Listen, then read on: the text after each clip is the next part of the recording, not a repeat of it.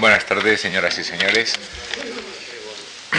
Como estaba previsto y anunciado esta semana, es decir, hoy y el próximo jueves, ocupará esta tribuna el profesor Guillermo Solana y también varía el enfoque frente a la paz y la guerra la semana pasada y la próxima será la música, esta y la última, a cargo siempre de Guillermo Solana, será la historia del arte, cómo ha reaccionado, cómo reaccionaron los artistas y en qué medida eh, el rumbo de la historia del arte del siglo XX se sintió afectado por las dos guerras mundiales, naturalmente, pero también por otras.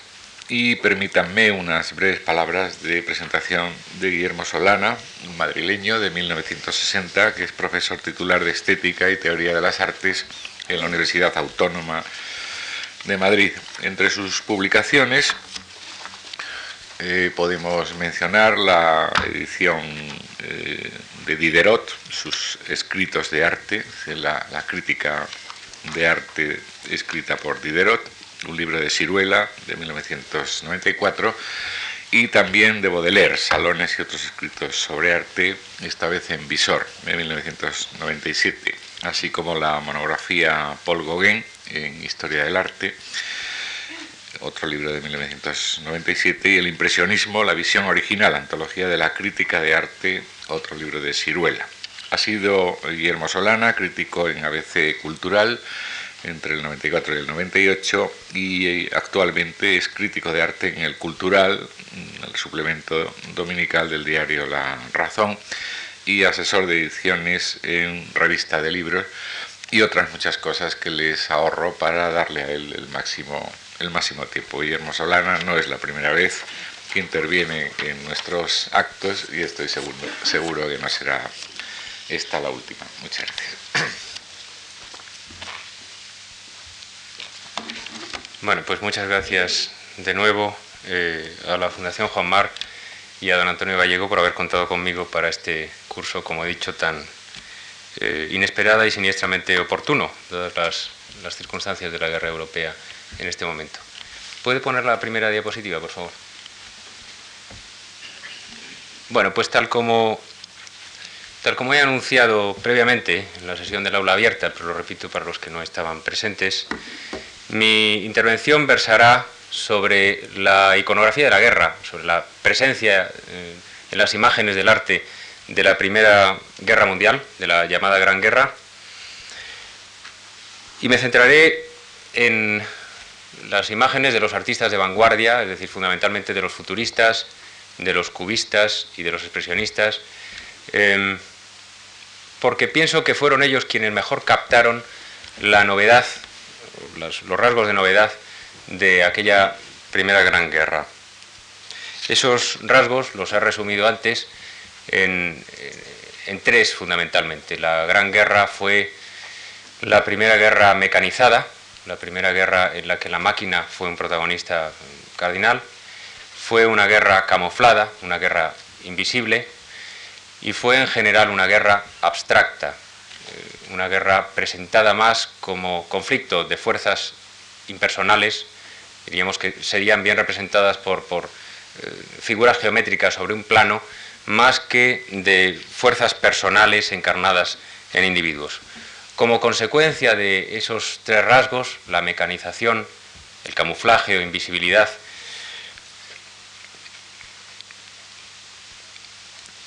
y el carácter abstracto de la guerra, eh, quiero sostener que la, Gran Guerra dio lugar a unas manifestaciones traumáticas como no se habían conocido probablemente nunca antes en Europa. Y de eso también tendremos testimonios abundantes en el arte de vanguardia de la época.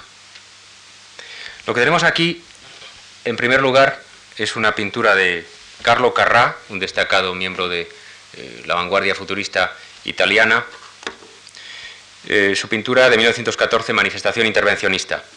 Los futuristas italianos estuvieron comprometidos desde antes del estallido de la, Guerra Mundial con la eh, causa belicista eh, en favor de los aliados y contra las potencias centrales. Entre 1914 y 1915 hicieron infinidad de manifestaciones públicas contra la política neutralista del gobierno italiano, que estaba respaldado por católicos, liberales y socialistas, hicieron campaña activamente en favor de la entrada de su país en la guerra, que se demoraría de todas formas hasta la primavera del año 15. Este cuadro de Carrá nos presenta eh, de manera admirablemente gráfica ya lo que va a ser la disposición en vórtice, la disposición en torbellino, diríamos, eh, como emulando una eh, explosión de buena parte de las imágenes futuristas o influidas por los futuristas de la guerra. En principio es un homenaje a lo que Marinetti llamaba las paroles en libertad, esa configuración de los poemas en las cuales no ya solo los versos son libres, sino que las, las propias palabras eh, se disponen arbitrariamente sobre la página. la reproducción de, este collage se publicó en la revista La Cherva el 1 de agosto, es decir, antes de la declaración de guerra, antes de que se hiciera publica la declaración de hostilidades entre Francia y Alemania. Está llena de,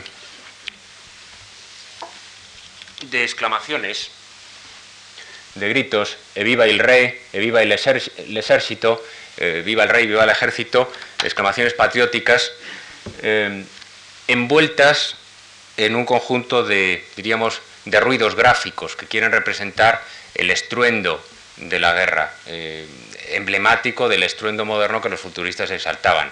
El ruido de los fusiles y de los cañones, de las sirenas, de los, de los claxones, de los himnos bélicos, etc.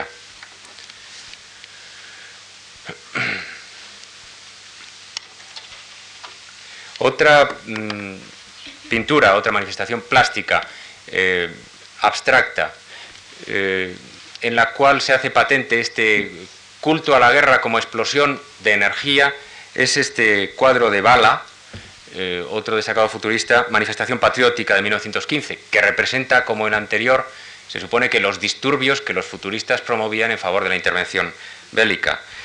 Eh, los colores son los colores de la bandera italiana, el rojo, verde y blanco, y están, a ellos se, superponen estos, esta especie de remolinos de líneas de fuerza, como los llaman los futuristas, que quieren indicar ese, esa explosión de energía, energía eh, intensa pero abstracta.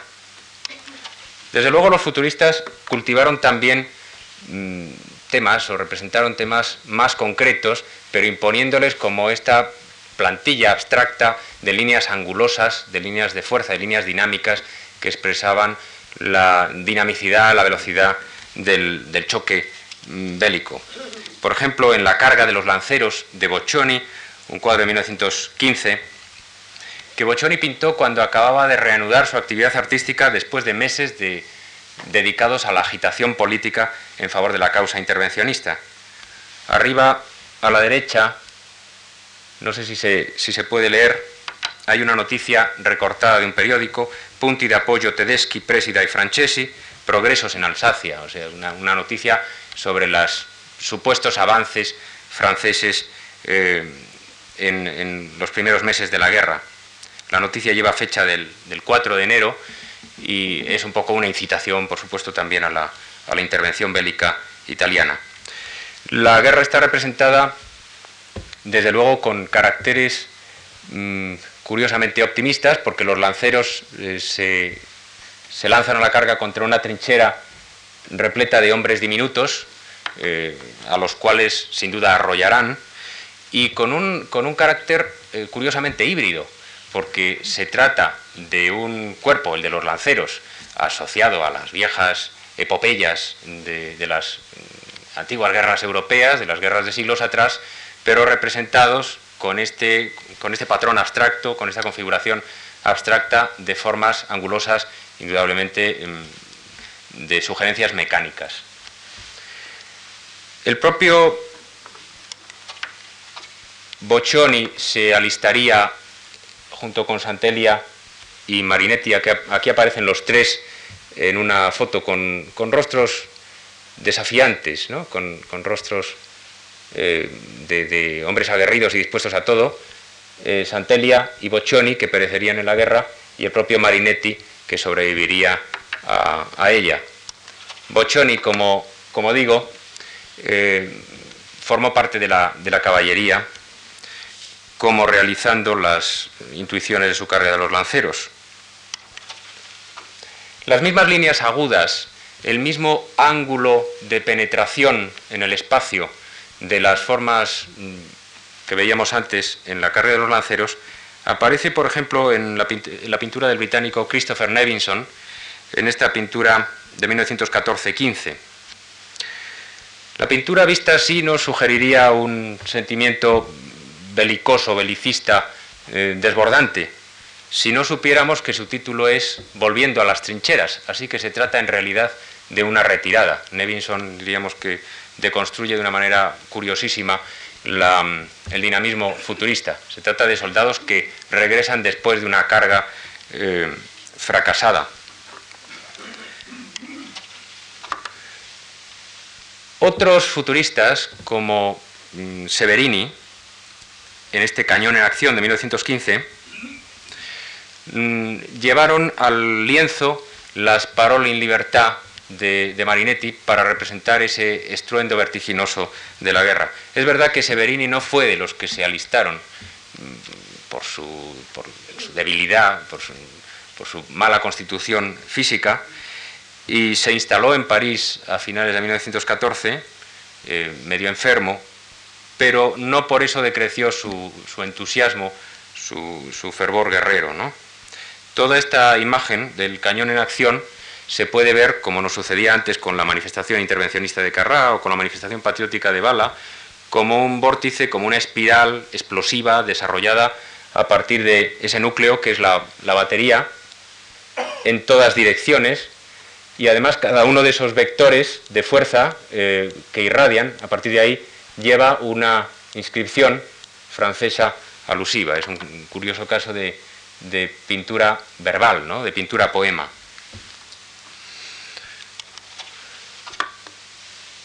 La forma explosiva, como síntesis, diríamos, abstracta de la esencia, de lo que era la, esencia de la guerra, para los futuristas todavía parece más palmaria en, este cuadro de, de Nevinson, Explosión, de 1916, donde pues todos los elementos sólidos se volatilizan en una corriente radiante de energía. Prácticamente lo único que queda de sólido es este triángulo de tierra. Todo lo demás eh, irradia a partir del foco del, choque del proyectil contra la tierra.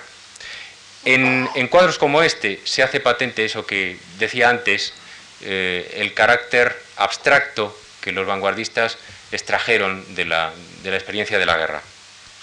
He leído antes una, una cita de Mondrian, que años posterior a la guerra, que repetiré ahora porque me parece extraordinariamente interesante para comprender cómo se plasmó de manera abstracta ese nuevo carácter impersonal o deshumanizado de la Gran Guerra. Dirá Mondrian en, en su texto Realidad Natural y Realidad Abstracta. Una representación abstracta puede muy bien procurarnos emoción. Recuerdo a este propósito un ejemplo. Hace algún tiempo, al principio de la guerra, se proyectó una película en la cual aparecía en forma de plano gran parte de la Tierra. Allí súbitamente aparecían como pequeños cuadrados los ejércitos invasores que, que partían de Alemania. Frente a estos, siempre en forma de pequeños cuadrados, aparecían los ejércitos aliados. Así, el espantoso acontecimiento mundial era representado no parcialmente o por medio de detalles como lo habría hecho una representación natural, sino en toda su magnitud. Pues bien, algo así es lo que tenemos en la serie de eh, imágenes producidas por Alexei Khrushchev, eh, un poeta ruso vanguardista, y eh, su compañera Olga Rosanova, bajo el título de Guerra Universal. En estos collages de papel de colores, eh, de 1916. Este lleva el título Explosión del baúl, es decir, reaparece de nuevo la forma estrellada, eh, expansiva de la explosión que veíamos antes en Nevinson. Mm, se hace patente esta concepción que Mondrian glosará después de la, de la guerra como una distribución diagramática, como una especie de distribución de, formas, de cuadrados, de triángulos, de círculos sobre un plano. Eh, esto estaría relacionado también con las vistas aéreas que se harían frecuentes y familiares a partir de la Primera Guerra Mundial, precisamente, que es la primera guerra donde eh, se instaura como tal el reconocimiento eh, aéreo y el espionaje desde el aire. También de Krusenig y Rosanova es este otro collage, Combate de la India con Europa. Observen cómo el, avance en ángulo, la penetración en cuña, diríamos, de esta forma azul eh, en la forma blanca, pues es reminiscente de, esas, de las líneas de fuerza, del ángulo agudo, de la penetración de las formas futuristas. Pero sería sobre todo, yo creo, en, esta, en este diseño tipográfico de Lisitsky, de otro ruso, que no fue hecho, no fue mm, diseñado, no fue creado para la, para la Gran Guerra, sino para una guerra inmediatamente posterior y en muchos sentidos vinculada a ella, como la guerra civil rusa entre blancos y rojos, eh, pues también, también aquí se trata de una representación en forma de diagrama, a la manera de lo que Mondi dirá después, del conflicto y de la penetración de un ejército en el cuerpo del otro. Eh, el diseño de Lisiski se titula muy significativamente Golpead a los blancos con la cuña roja, data de 1919 y 1920, y en él se haya desarrollado de manera pues, más impactante todavía esto que antes veíamos en el, en el collage de Krusenig y Rosanova.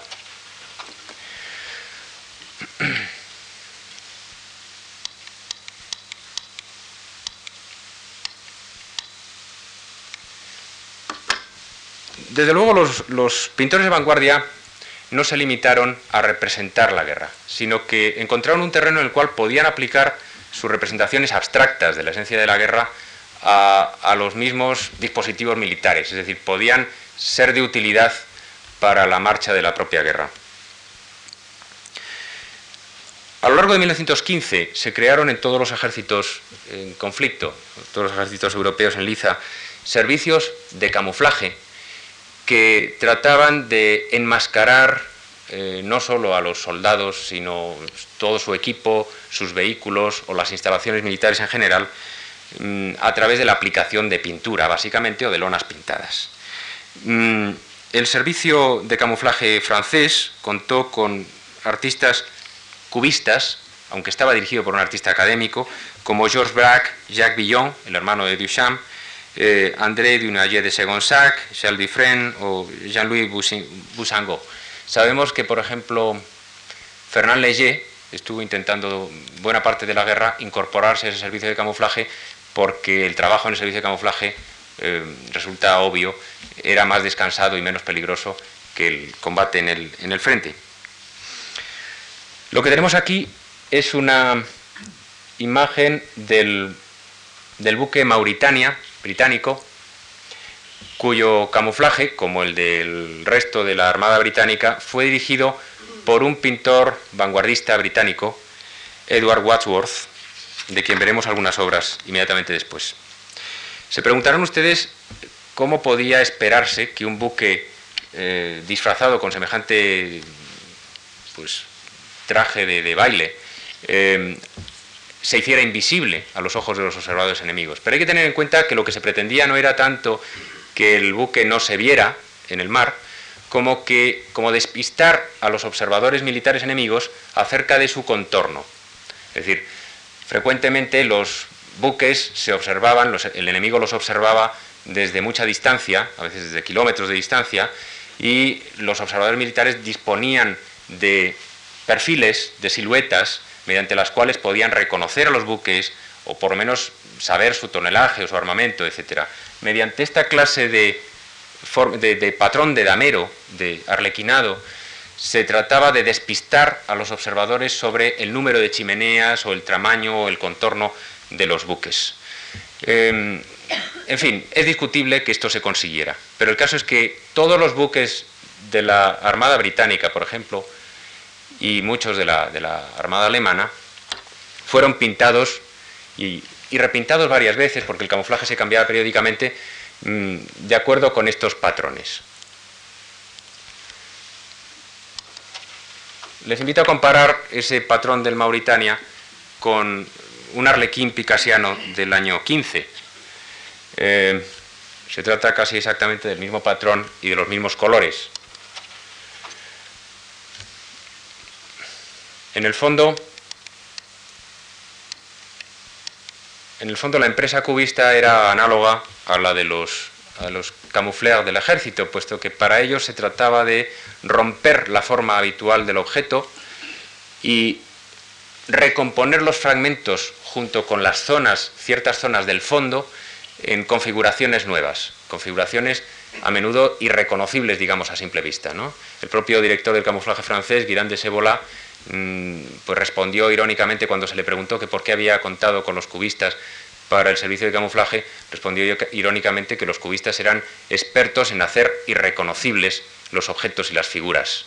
Y de eso precisamente se trataba en el servicio de camuflaje, de que los objetos no aparecieran tal como aparecen habitualmente. Este es otro Arlequín, eh, una pareja de arlequines de Picasso del año 17, y este otro aún, otro arlequín del 17 de Juan Gris, donde recurre una vez más el patrón ese romboidal reiterado.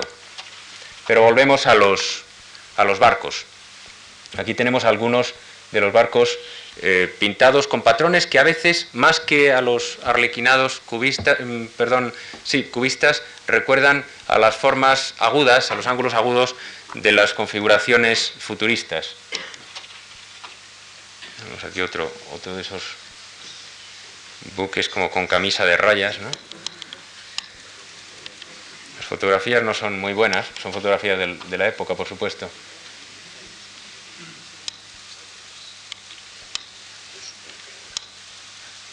no logro enfocarlo bien. Este es un grabado de, Edward Wadsworth, del que les hablaba antes, este artista vorticista, este pintor vorticista británico, que, bueno, al principio de la guerra se vio mm, comprometido en el servicio militar y enseguida fue adscrito por quien dirigía el, servicio de, camuflaje eh, británico, Wilkinson, pintor también conservador, fue adscrito al servicio de camuflaje. Y no solo se dedicó a pintar infinidad de, barcos, a dirigir el repintado de los barcos, sino que convirtió esto en, motivo de sus grabados y de su pintura. Por ejemplo, tenemos este Dazzle Ship in Dry Dock, el, barco camuflado en dique seco de 1919, ¿no? consecuencia inmediata de, su, de la experiencia de su trabajo en la, en la guerra, donde se juega eh, con, las, con, el ritmo de las, de las líneas, eh, de la alternancia de claro y oscuro de la línea del camuflaje del barco y su entorno inmediato, tratando de hacer precisamente que la presencia del barco mm, se vuelva invisible o se enmascare, quede enmascarada en el ambiente. Hubo un artista ruso que se dedicó también a estos menesteres, Miturich, y que diríamos, los llevó a un grado de refinamiento teórico extraordinario. Por ejemplo, Miturich entre los años 15 y 17 creó lo que él llamaba un alfabeto espacial, que consistía básicamente en una serie de, cubos pintados de manera tal que se contrarrestara la impresión del volumen físico de los, de los cubos.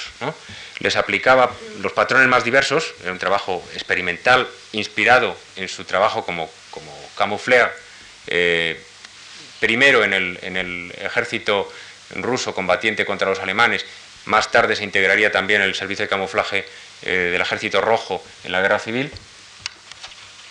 Y como digo, les aplicaba patrones, este recuerda en particular los patrones cubistas y futuristas, tendentes a enmascarar no el objeto en su conjunto, sino la verdadera forma volumétrica, el verdadero relieve del, objeto.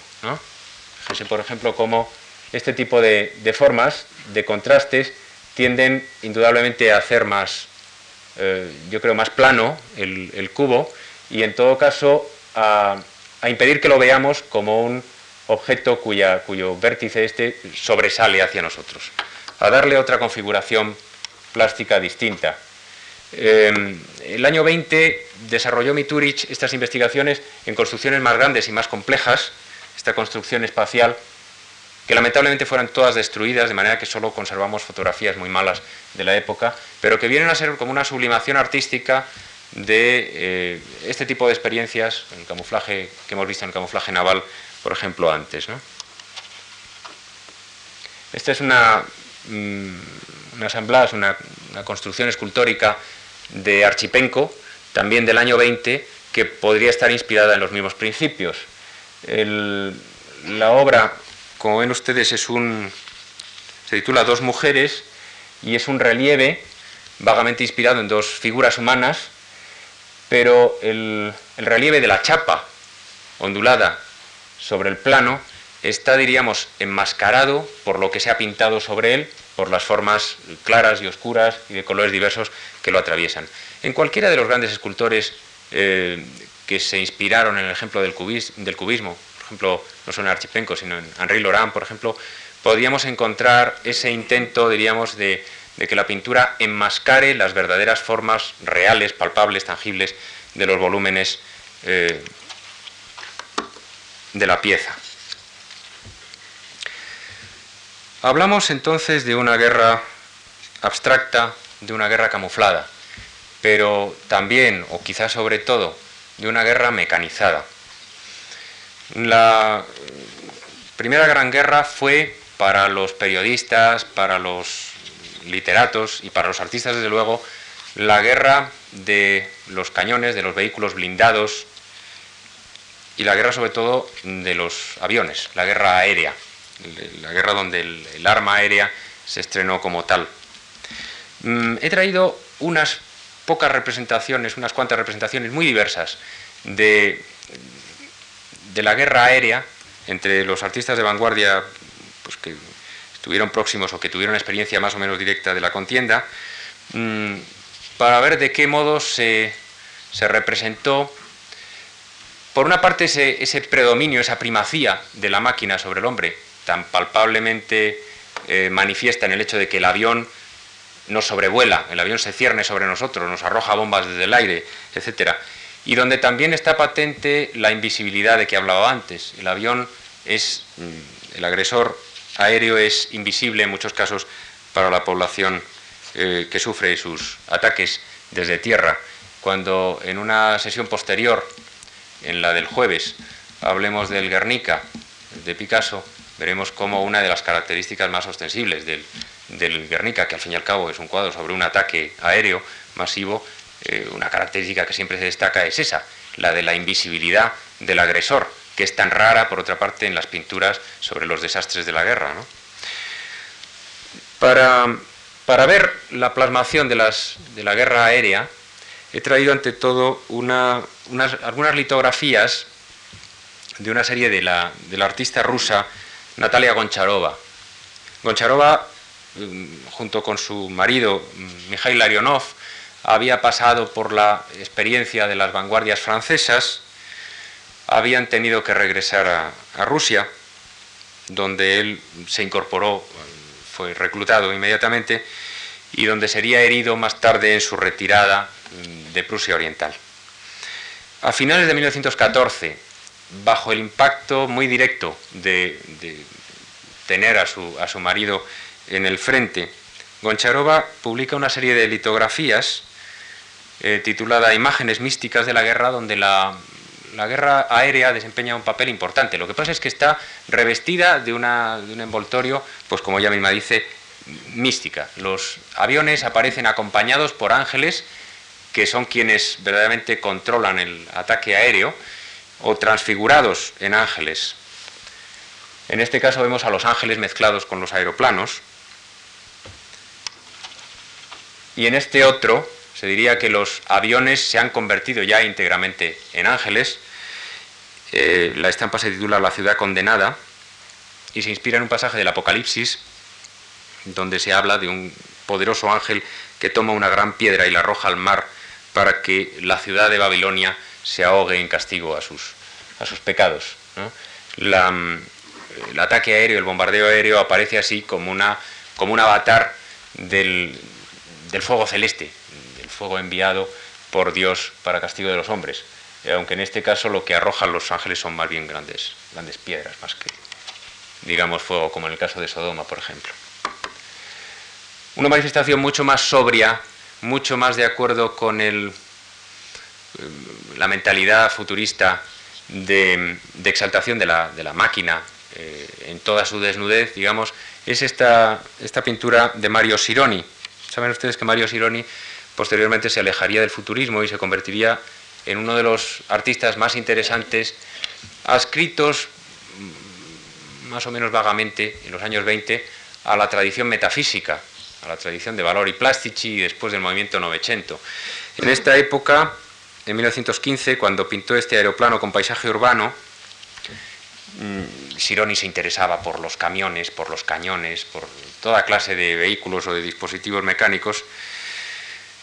Y en el momento preciso en que pintó esta imagen estaba mm, incorporado al, ejército, había estado en el frente y hace, pone un énfasis muy de acuerdo con, el futurismo en el potencial destructor de la máquina, el potencial destructor del aeroplano.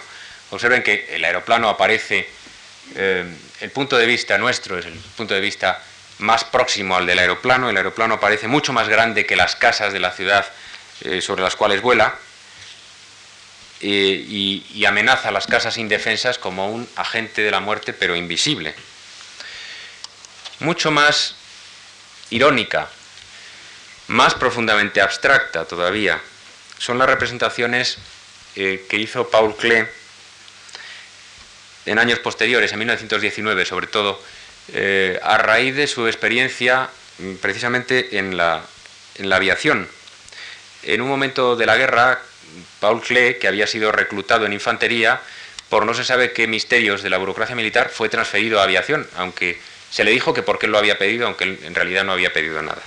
Él lo cuenta en su, en su diario. Y eh, en calidad pues, de, soldado de aviación, estuvo en, en la base de Schleichheim y de Gersofen eh, entre 1917 y 18. Esta, esta acuarela, que se titula Pájaros lanzándose en picado y flechas evoca indudablemente un eh, ataque aéreo, lo que pasa es que transfigurado a través de, como hacía tantas veces Klee, el elemento mecánico está transfigurado a través de un elemento orgánico, natural, eh, animal. Mm.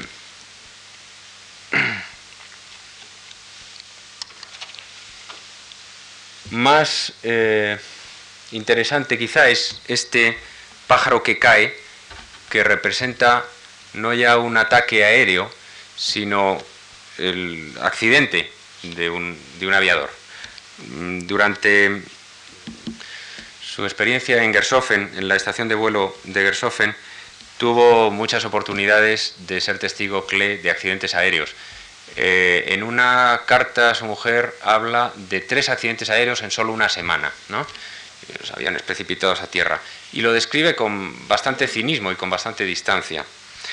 Mm, el avión está transfigurado en una especie de, pájaro híbrido, de ser volador híbrido, como cubierto de unas plumas que parecen más bien escamas y que evocan, eh, diríamos, la coraza o la cota de malla militar y con un número 13 que anuncia malos presagios, ¿no?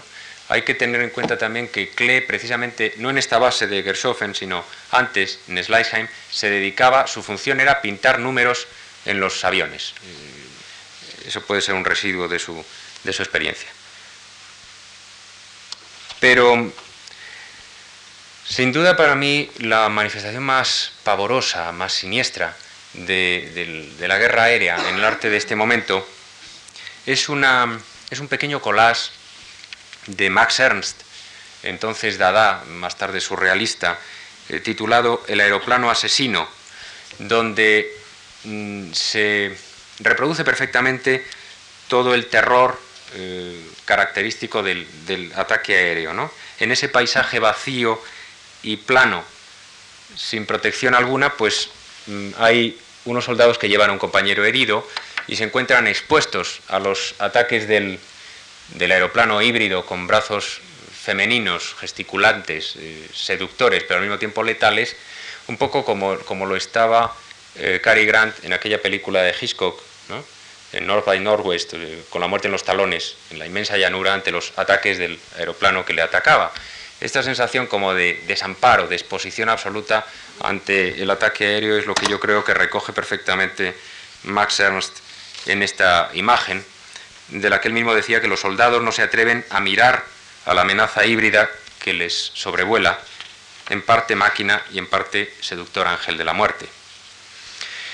En muchos de estos, eh, de estos o pinturas, fundamentalmente en este último, ya se anticipa algo que va a ser característico de las representaciones de la Gran Guerra, que es la combinación de elementos orgánicos con elementos mecánicos. ¿eh? Lo hemos visto en Klee, lo vemos ahora en Max Ernst, cómo se articulan las evocaciones de animales, de, pájaros en concreto, en este caso de cuerpos humanos, se integran en la propia máquina para constituir una especie de lo que se llama de cyborg, de organismo cibernético, de robot con partes orgánicas. En cierto sentido, lo más característico de la, transformación que sufre la figura humana en la representación de la Gran Guerra es, mm, es esta mecanización o esta robotización del, archisagrado cuerpo humano. ¿no? Por ejemplo, hay en los primeros, el primer año de la guerra, mm, algunas espléndidas manifestaciones de cómo el retrato heroico puede reducirse a una naturaleza muerta de insignias, de trofeos, de banderas. Este retrato de un oficial alemán es una pintura de Marsden Harley, un artista norteamericano que había pasado una larga temporada en Berlín antes de la guerra, eh, era homosexual, se había enamorado de un oficial eh, alemán y cuando regresó en 1914 a Berlín se enteró de que el oficial en cuestión, de 24 años, Karl von Freiburg, había muerto en combate. Eh, muy deprimido por esta, por esta muerte, mm, Marsden Harley se pasó un mes sin pintar y al cabo de ese mes pintó este homenaje, que es, como digo, una, una especie de naturaleza muerta de trofeos, donde está presente, domina la, la cruz de hierro, la condecoración del oficial, y están presentes también las insignias de su regimiento, los números y su, propia, su propio nombre, eh, pues con esta afición a los, a los colas de números y letras que los propios cubistas habían introducido. No se trata de una imagen de protesta, porque eh, Marsden Harley siguió siendo un entusiasta de la guerra, desde luego a favor del bando alemán, curiosamente, incluso después de, pintar este cuadro y de la muerte de, Freiburg. Mm, se trata de una, pintura elegíaca, pero de una pintura en la que significativamente el hombre ha sido reducido a un conjunto fragmentario de objetos, como sucede en esta pintura de Malevich mm, contemporánea, que se titula 1914 mm, Recluta de la Primera División, y que es también un retrato de un personaje anónimo, que solo aprendemos a través de, de fragmentos. ¿no? Tenemos un mostacho, una oreja, una condecoración, un sello con el retrato del zar, un termómetro incorporado directamente a la pintura, bueno, un collage de elementos heterogéneos, eh, donde aquí sí se puede advertir un sentido más irónico, un sentido menos respetuoso con las convenciones del heroísmo militar. Aunque el propio Malevich había hecho eh, cómics de propaganda, lo que en Rusia se llamaban lupki, eh, al parecer en privado no compartía el entusiasmo por la guerra. De todas formas, donde mejor se experimenta la mecanización de la figura humana que supuso la, Gran Guerra es sin duda la pintura de Leger. Eh, Fernand Leger ya había desarrollado antes de la guerra una especie de, cubismo de formas redondeadas, cilíndricas o cónicas y, lo extremó mm, a raíz de su experiencia en las trincheras, donde según dijo, mm, una culata del 75 abierta al sol le había enseñado más que todos los museos del mundo. Eh, Fernand Léger descubrió en las trincheras fundamentalmente dos cosas. La camaradería de la tropa, que le exaltó muchas veces después en muchas entrevistas y textos, y el brillo del metal. Y de, esa uniformidad de la tropa y de brillo del metal están hechos como robots eh, vigorosos y todos iguales unos a otros. Sus figuras, por ejemplo, las figuras de los jugadores de cartas de 1917. La anterior pintura era El soldado fumando de 1916. El poilus, como se les llamaba a los reclutas, a los soldados rasos, en, Francia, el peludo, mm, aparece como la encarnación más consumada de la era de la máquina, pero no como una encarnación negativa en principio, sino como, al contrario, como algo asumido con entusiasmo. Desde luego la Gran Guerra fue una escuela de deshumanización para los artistas de vanguardia y se puede vincular estas representaciones como la de los jugadores de naipes, donde eso, los soldados aparecen íntegramente convertidos en autómatas, con un aforismo de Leger muy citado posteriormente, el que reza, para mí el rostro humano, el cuerpo humano, no tiene más importancia que las llaves o las bicicletas. Es decir, en esta reducción antisentimental del cuerpo humano a un objeto entre otros objetos, a un accesorio entre otros accesorios, la uniformización y la mecanización de la Gran Guerra tendría una importancia muy obvia. Esa misma mecanización o robotización aparece, por ejemplo, en los cuadros de Winham Lewis, por ejemplo, en esta batería bombardeada de 1919, que según el propio Luis explicaba, se inspiraba en la las pinturas de la batalla de San Romano de Paolo Uccello. Mm, en, la parte central de la pintura aparecen los soldados eh, excavando, removiendo la tierra después de un ataque eh, de obuses, eh, en, los cuales, según nos explica el propio Luis, quedan a veces en el lodo las bombas sin explotar, los proyectiles sin explotar. los soldados diríamos que se han vuelto máquinas para protegerse eh, de esta tarea indudablemente peligrosísima, ¿no? Se han endurecido en el combate hasta el punto de convertirse en autómatas. Aunque es verdad que hay tres testigos humanos todavía, entre los cuales se puede reconocer al propio Luis y a dos de sus amigos, entre ellos a Wadsworth, el artista de que hablábamos antes, contemplando distanciados el espectáculo.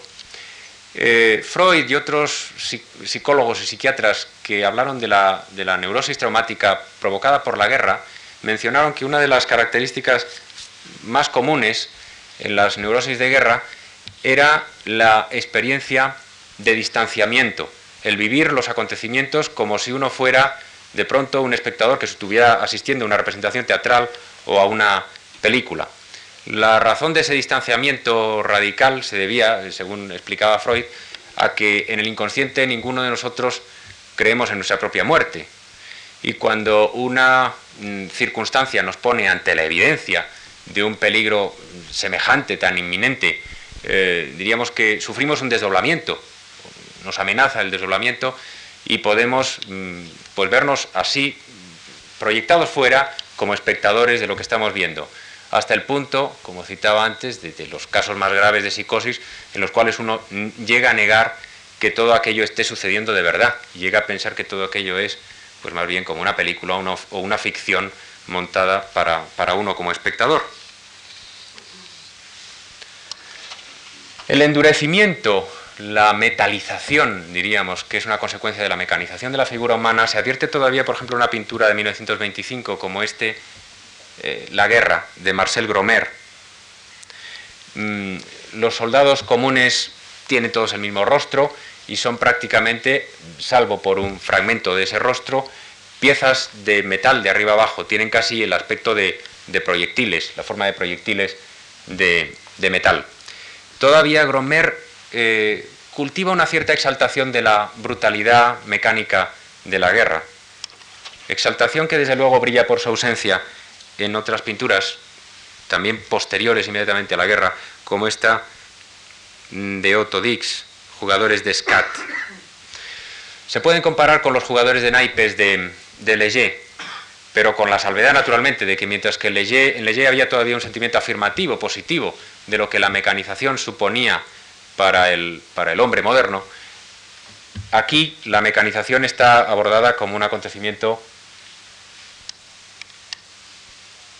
fatal, como un acontecimiento pavoroso en la vida del hombre. ¿no? Los hombres se han convertido en cyborgs, en, máquinas, como consecuencia de sus mutilaciones, como consecuencia de los accesorios ortopédicos que han tenido que ir incorporando. Observen cómo estos tres jugadores de SCAT, que son veteranos de guerra, pues uno de ellos carece de oreja y tiene una especie de apéndice que pone sobre la mesa para escuchar. Eh, tiene una pierna de madera. Las piernas de madera de los, de los jugadores apenas se distinguen de las patas de las sillas y de las mesas y, sostiene las cartas con uno de los pies. Eh, el otro tiene una mandíbula artificial, parece que también un ojo artificial, sostiene en la boca uno de los naipes y tiene manos también ortopédicas, ¿no? Bueno, y así sucesivamente. Em, observen cómo la mecanización o la creación de cyborgs ha cambiado de sentido radicalmente, digamos, desde un mm, Leger o un Luis, que eran todavía entusiastas, por lo menos en su pintura, de la guerra, hasta un Otto Dix, que fue un feroz crítico de ella. Precisamente Otto Dix nos conduce al, al último capítulo de, nuestro recorrido por la iconografía de la guerra, que se refiere también a sus consecuencias más profundas, al trauma, al shock. La, Gran Guerra fue el, acontecimiento que más cantidad de casos de neurosis traumática ha producido o había producido en Occidente, probablemente en toda su historia. Los psiquiatras avanzaron extraordinariamente en el conocimiento de ese fenómeno de la neurosis traumática precisamente a través de la, del tratamiento de los, de los veteranos del combate, de las víctimas del, combate. Hay que tener en cuenta que el traumatismo está en cierto sentido prefigurado, está en cierto sentido anticipado por algunas de las características de la guerra, de la gran guerra que hemos venido anticipando.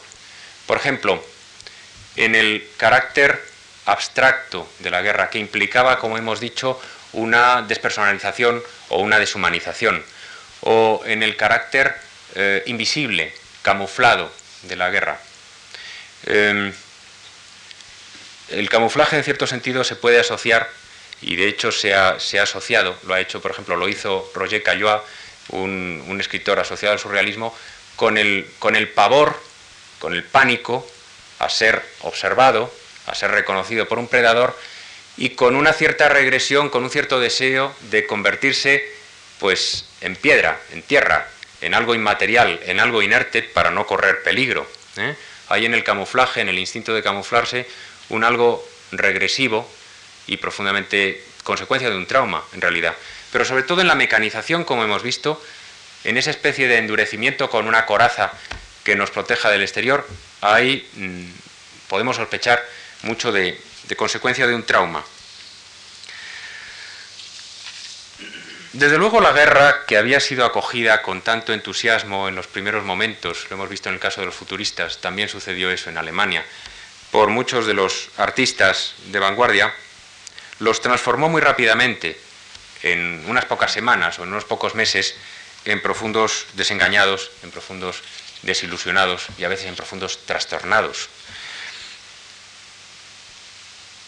Tanto Beckmann como Kirchner como Heckel Maque, Mark, Kokoschka, Dix y otros se alistaron como voluntarios en, los primeros, en las primeras semanas de la guerra. Realmente solo unos pocos artistas de los que mm, normalmente agrupamos en el expresionismo alemán permanecieron al margen de este entusiasmo.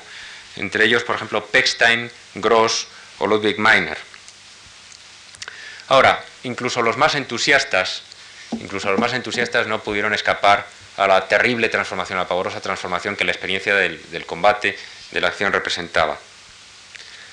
Em, en, sus, fabulosas memorias, Georg Gross eh, dice, a propósito de este entusiasmo inicial por la guerra, eh, cita un proverbio alemán que dice que el entusiasmo no es como un arenque que se pueda conservar en sal. Ciertamente los artistas no conservaron mucho tiempo el fervor de los primeros momentos. Eh, en concreto, Kirchner, Beckman y Kokoschka sufrieron graves crisis psíquicas eh, que les condujeron al licenciamiento. Es decir, experimentaron verdaderas neurosis traumáticas que en el caso de Kirchner, por ejemplo, prácticamente le dejaron inhabilitado, inútil para cualquier eh, trabajo, en realidad, para, para el resto de sus días, para cualquier trabajo excepto el propio trabajo introspectivo de su creación. La experiencia de la transformación de la metamorfosis asociada al trauma se, plasma admirablemente en los retratos, una serie de retratos de Otto Dix. Por ejemplo, aquí tenemos un primer autorretrato como soldado de los primeros momentos de la guerra de, 1914, mm, que responde perfectamente al estado del, digamos, del entusiasmo inicial, inaugural. Dix reconocería más tarde su excitación inicial ante el estallido de la guerra. La guerra era algo horrible, escribe, pero tenía también algo tremendo. Yo no quería perdérmela a ningún precio. Tienes que haber visto a seres humanos en ese estado para saber lo que es la naturaleza humana. Dix se enroló como voluntario en la artillería, según reconocería más tarde, por una urgente necesidad de experimentar todas las profundidades de la vida por mí mismo. Es decir, que la guerra parecía para él como una experiencia suprema, como aquello que más podía enriquecer o ampliar el horizonte de su yo, de su ego. En autorretrato como soldado, mm, en este autorretrato, se ha vuelto el artista una especie de, bárbaro, eh, de tártaro, de uno, dispuesto a cualquier cosa, dispuesto a cualquier eh, aniquilación, a cualquier eh, saqueo, a cualquier violación, como alguien que se ha vuelto absolutamente duro para aguantar todas las experiencias que la guerra pueda echarle encima. Ya en un retrato inmediatamente posterior, en su autorretrato con casco de artillería de 1914, se efectúa una cierta transformación. Eh, el hombre ha sido eclipsado, diríamos, por los distintivos del uniforme, por el casco, y su rostro es sombrío y receloso, con esos ojos brillando en la oscuridad. No sabemos si amenazador o, más bien eh, víctima del miedo ya, pero sobre todo es en el eh, autorretrato como blanco, autorretrato como blanco en sentido de target, como blanco militar, donde se acentúa, se va acentuando ya el progresivo desencantamiento de Dix con respecto a la guerra. Aquí aparece despojado de casco, despojado de coraza, despojado de la agresividad del primer retrato inicial, eh, con un cierto aire naif o infantil, si se quiere, eh, y más bien como la diana hacia la cual apuntan los disparos, a los cuales se haya absolutamente expuesto. ¿Qué es lo que tenemos en el retrato siguiente de Dix? Pues un rostro mm, distorsionado, es un retrato del año 17, por la histeria, por el histionismo, por una, expresión crispada eh, que bien podría atribuirse a la experiencia del shock, del trauma. Eh, los rasgos de vampiro mm, no sugieren una, digamos, una agresividad desbordante como en el primero de los retratos que hemos visto, sino un, individuo, ya digo, crispado por el, por el terror, por la experiencia del terror. Un proceso muy semejante podemos experimentar a través de las de ciertas obras de Kirchner. En Artilleros en la ducha de 1915 nos presenta su experiencia más inmediata del, de las filas, ¿no? de la incorporación a filas. Cuando la guerra estalló, Kirchner se alistó, como él decía, como un voluntario involuntario, según diría más tarde, explicando que en realidad había sido voluntario, pero sin saber muy bien ni cómo ni por qué. El servicio, tanto por la, eh, lo pesado de la disciplina, lo implacable de la disciplina, como por el terror, al, pánico, a la, a la muerte, se le hicieron imposibles de sobrellevar muy rápidamente y en septiembre de 1915 sufrió una crisis eh, psíquica muy grave que hizo que se le liberara del servicio. Los artilleros, este grupo de artilleros en la ducha, nos expone primero lo que es la, unidad de los individuos en la, masa eh, que constituye la tropa, eh, pero que no es la masa agresiva del combate, que no es la masa activa que penetra como en, como en las pinturas futuristas en las líneas enemigas, sino que es una masa expuesta, una masa desnuda, una, masa bajo la mirada del único personaje vestido, que es este oficial encarnación del, poder en el, en el, ejército, y vestido además con botas, y que recibe, por cierto, esa masa, los chorros de la, de la ducha, casi como si se tratara de, disparos. Eh, observen cómo esta, esta, figura se protege la, la cara eh, frente a esos chorros de la, de la ducha que caen de arriba. El propio Kirchner se autorretrató en varias ocasiones después de su licenciamiento como consecuencia de, su crisis psíquica. Este autorretrato como bebedor de 1915 fue pintado en su estudio de Berlín mientras, según él cuenta, pasaban bajo la ventana constantemente día y noche los trenes militares.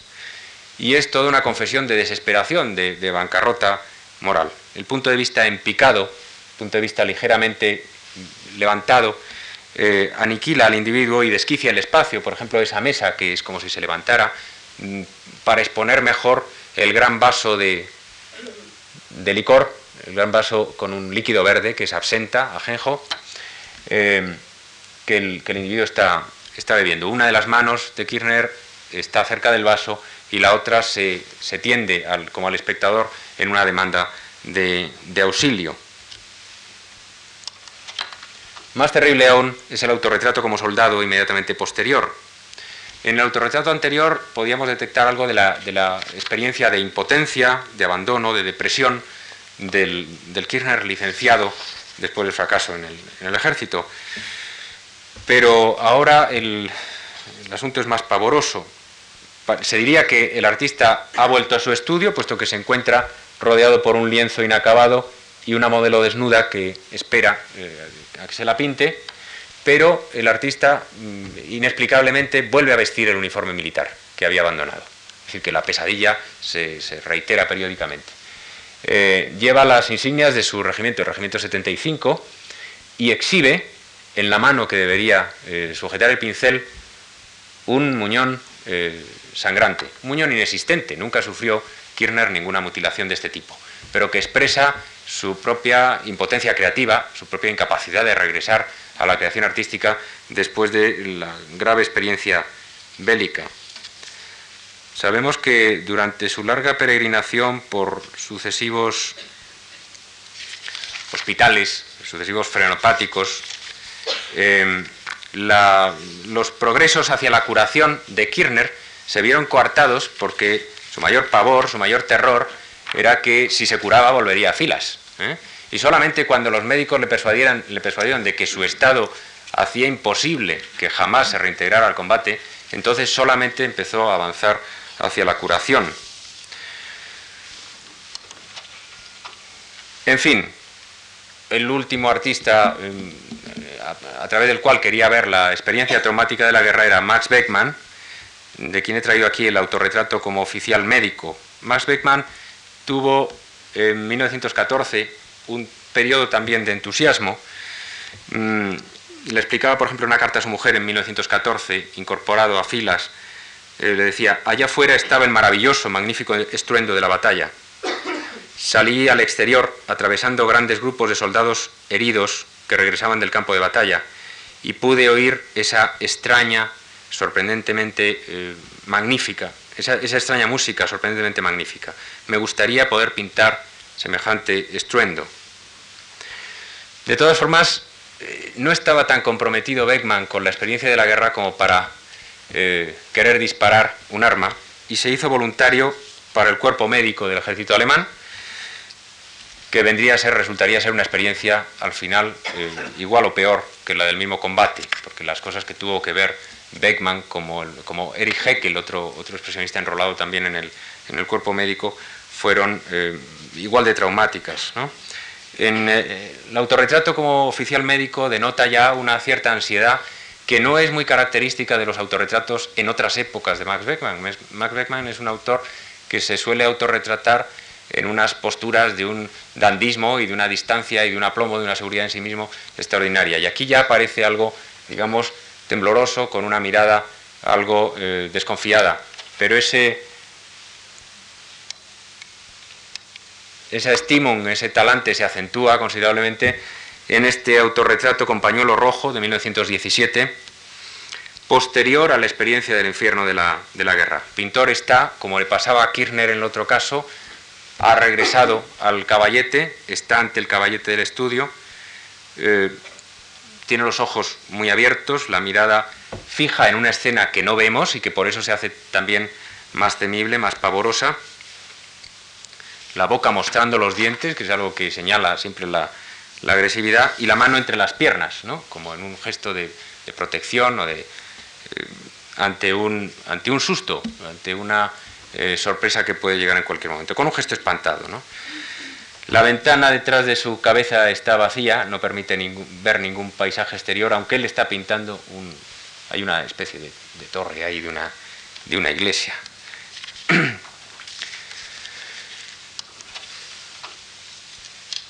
De, este, de esta experiencia traumática de la guerra saldría eh, los dos movimientos de vanguardia que marcarían la década de los años 20. Primero Dada, que al fin, al fin y al cabo fue creado en los años 20, mejor dicho, perdón, en 1916, eh, por, un grupo de desertores o de prófugos de la guerra en Zúrich, y después el surrealismo en los años 20, eh, cuyo principal mm, promotor, cuyo director, diríamos, André Breton, había sido auxiliar médico precisamente en un freno hepático durante la Gran Guerra y había eh, quedado impresionado y fascinado a la vez por los casos de neurosis y psicosis traumáticas que habían desfilado ante sus ojos.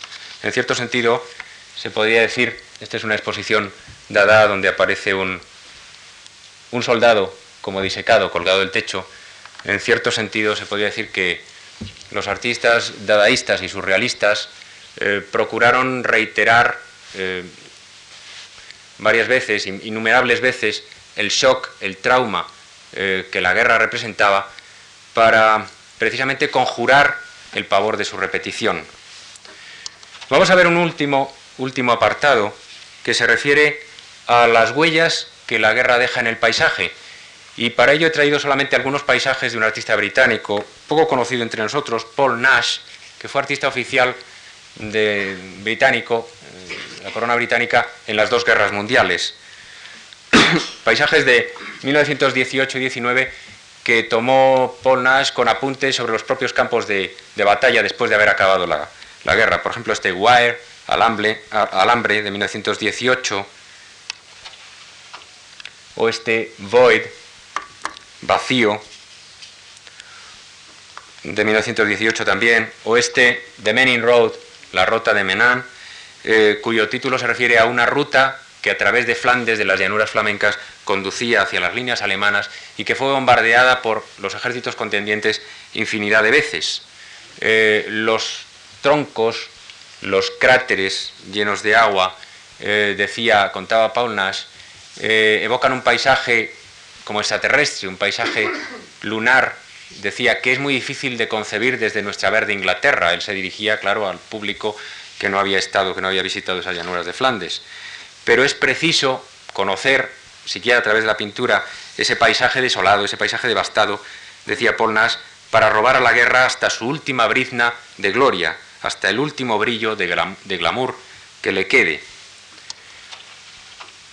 Las imágenes de las ruinas fueron desde luego la última gran lección para la pintura que la guerra, que la Gran Guerra ofreció, en imágenes como esta iglesia en Suen de Félix Balotón, el, que había sido un artista, un famoso artista Naví, de 1917, donde la imagen del edificio destruido, o más bien del edificio de la iglesia que se ve a través de otro edificio destruido, se contamina de rasgos curiosamente humanoides, porque un poco la iglesia evoca una calavera humana, tiene dos aberturas eh, como, como los, las aberturas de un cráneo, eh, con las cuencas vacías de un cráneo, como sucede un poco también en esta otra imagen de ruinas, en esta plaza destruida de Paul Klee de 1920, que es también una eh, vívida evocación, aunque sea esquemática, de los efectos de la, catástrofe bélica, con esa cruz sobre fondo oscuro ahí y ahí, que mm, aparte de ser símbolos religiosos evocan evidentemente la muerte, y esa especie de, coronas en forma de, manos levantadas hacia el cielo, eh, que indican también, el, que evocan el recuerdo de la catástrofe. Y finalmente, para terminar, un último paisaje de, ruinas, esta magnífica pintura de Otto Dix que se titula Flandes y que data en realidad de muchos años después de la, de la contienda, de 1934 al 36, cuando ya Otto Dix eh, sentía las premoniciones de la que iba a ser la guerra siguiente. El cielo es un homenaje a los grandes cuadros de batallas de Aldorfer, por ejemplo, a su batalla de Alejandro, Y los soldados ya no están eh, pintados con la crudeza de las mutilaciones de, otros cuadros de Dix. Eh, están como reabsorbidos en la tierra, han pasado a formar parte de la naturaleza, como convertidos en barro. Están aquí, soldado como muerto pero como dormido, y hay algunos otros que han persistido con los ojos abiertos, no sabemos si bien si muertos o todavía vivos, eh, ya digo, reabsorbidos por la propia tierra o quizá como proyecciones fantasmagóricas de la propia tierra, fantasmas que emergen de ella como muertos vivientes. Eh, la pintura de, de, Dix sería el último aviso para, para evitar que se repitiera una, una experiencia, eh, la de la guerra, la de la Gran Guerra Europea, que de todas formas era ya de nuevo inminente. Muchas gracias.